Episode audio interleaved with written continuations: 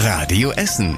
Der Tag in fünf Minuten. Am 18. September. Ich bin Zoe Tassovali. Guten Abend. Und gleich zu Beginn unseres Podcasts möchte ich euch zwei wichtige Updates geben.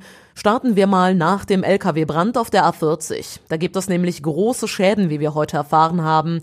Die Autobahn bleibt noch mindestens 10 bis 14 Tage gesperrt.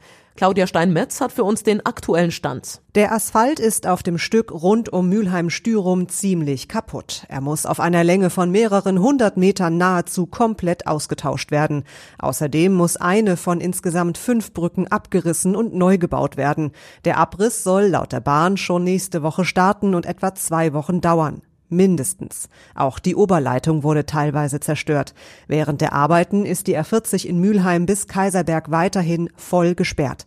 Die Bahn wird sich einen Notfahrplan überlegen und ab Montag Ersatzbusse einsetzen müssen. Ja, und auch nach dem großen Brand im Schellenberger Wald muss noch viel getan werden.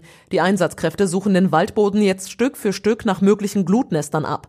Grün und Gruger zieht totes Holz aus dem Wald. Christian Banja hat den aktuellen Stand dazu. Die Arbeiten werden auch am Wochenende weitergehen. Die Feuerwehr will sicher sein, dass das Feuer auf keinen Fall wieder aufflammt. Weil das Gelände steil ist, müssen die Arbeiter in einigen Bereichen mit Seilwinden abgesichert werden. Am Wochenende werden wir die eine oder andere Motorsäge hören, weil mehrere abgebrannte Bäume gefällt werden müssen. Ein Geologe prüft, wie sicher der Hang nach dem Brand ist und ob Steine herunterfallen könnten. Zur Vorsicht bleiben das ganze Wochenende mehrere Spazierwege rund um das Restaurant Heimliche Liebe gesperrt, auch der Baldeneysteig. Das Marienhospital in Altenessen nimmt ab Oktober stationär keine Patienten mehr auf. Personalbedingt muss die Intensivstation eingestellt werden. Das heißt auch, dass es dann keine OPs mehr geben wird. Das erklärte heute der Geschäftsführer der katholischen Krankenhäuser im Essener Norden. Mögliche Patienten werden an einem Infopoint im Eingangsbereich informiert und bei Bedarf in andere Contilia Krankenhäuser gefahren, heißt es. Bis Ende des Jahres sollen ja das Marienhospital in Altenessen und das St. Vinzenz Krankenhaus in Stoppenberg dicht gemacht werden. Gute Nachrichten für alle RWE-Fans. Der Verein hat grünes Licht für Heimspiele mit tausenden Fans bekommen. Das Land habe das Hygienekonzept des Vereins heute offiziell abgesegnet. Damit dürfen in Zukunft wieder bis zu 5000 Fans zu den Spielen in Stadion Essen nach Berge-Borbeck. Allerdings müssen sich die Fans noch gedulden. Beim nächsten Heimspiel gegen Aalen am kommenden Mittwoch sind erstmal nur rund 300 Personen im Stadion dabei. Es bedürfe noch etwas Planung und entsprechender Umsetzung, erklärte der Verein auf Radio Essen Nachfrage. Man wolle sicher gehen, dass das Hygienekonzept auch greift und es keine Probleme gibt. Deshalb soll erst zum übernächsten Heimspiel am 2. Oktober die Tore für tausende RWE-Fans geöffnet werden. Rein dürfen dann alle, die eine Dauerkarte für die Hafenstraße haben.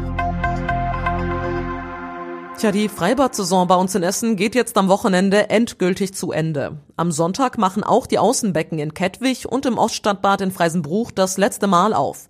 Eine genaue Bilanz der Freibad-Saison gibt es noch nicht. Die Stadt spricht aber von einer außergewöhnlichen Saison. Corona und das durchwachsene Wetter dürften für sehr schlechte Zahlen gesorgt haben. Immerhin, durch den heißen Spätsommer der letzten Tage konnte die Saison noch mal etwas verlängert werden. Und was war überregional wichtig? Die Video-App TikTok kann in den USA ab morgen nicht mehr heruntergeladen werden. Ab Mitte November kann sie dort gar nicht mehr genutzt werden. Grund dafür seien Gefahren für die nationale Sicherheit, heißt es aus dem Weißen Haus. Die App sammelten große Datenmengen über die Nutzer ein, auf die die chinesischen Behörden Zugriff verlangen könnten, heißt es. Der Bundesrat hat sich nicht über die Strafen für Raser einigen können. Keine der vorgeschlagenen Lösungen bekam die notwendige Mehrheit. Wegen eines Formfehlers im Bußgeldkatalog sind härtere Strafen für Raser derzeit außer Kraft gesetzt. Strittig unter den Ländern ist, ob nur der Formfehler behoben werden soll oder auch die härteren Strafen abgemildert werden. Vorgesehen war ein Monat Fahrverbot, wenn jemand innerorts mehr als 21 kmh zu schnell gefahren ist, außerorts waren es 26. Jetzt bleiben auch andere Verschärfungen vorerst außer Kraft, zum Beispiel wenn Autofahrer Radfahrer gefährden. Und zum Schluss der Blick aufs Wetter. In der Nacht gibt es kaum Wolken am Himmel, es kühlt außerdem ab auf 10 Grad. Und die nächsten aktuellen Nachrichten hier bei uns aus Essen gibt's natürlich morgen früh wieder zu hören, hier bei Radio Essen.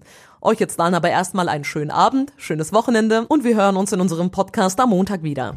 Das war der Tag in fünf Minuten. Diesen und alle weiteren Radio Essen Podcasts findet ihr auf radioessen.de und überall da, wo es Podcasts gibt.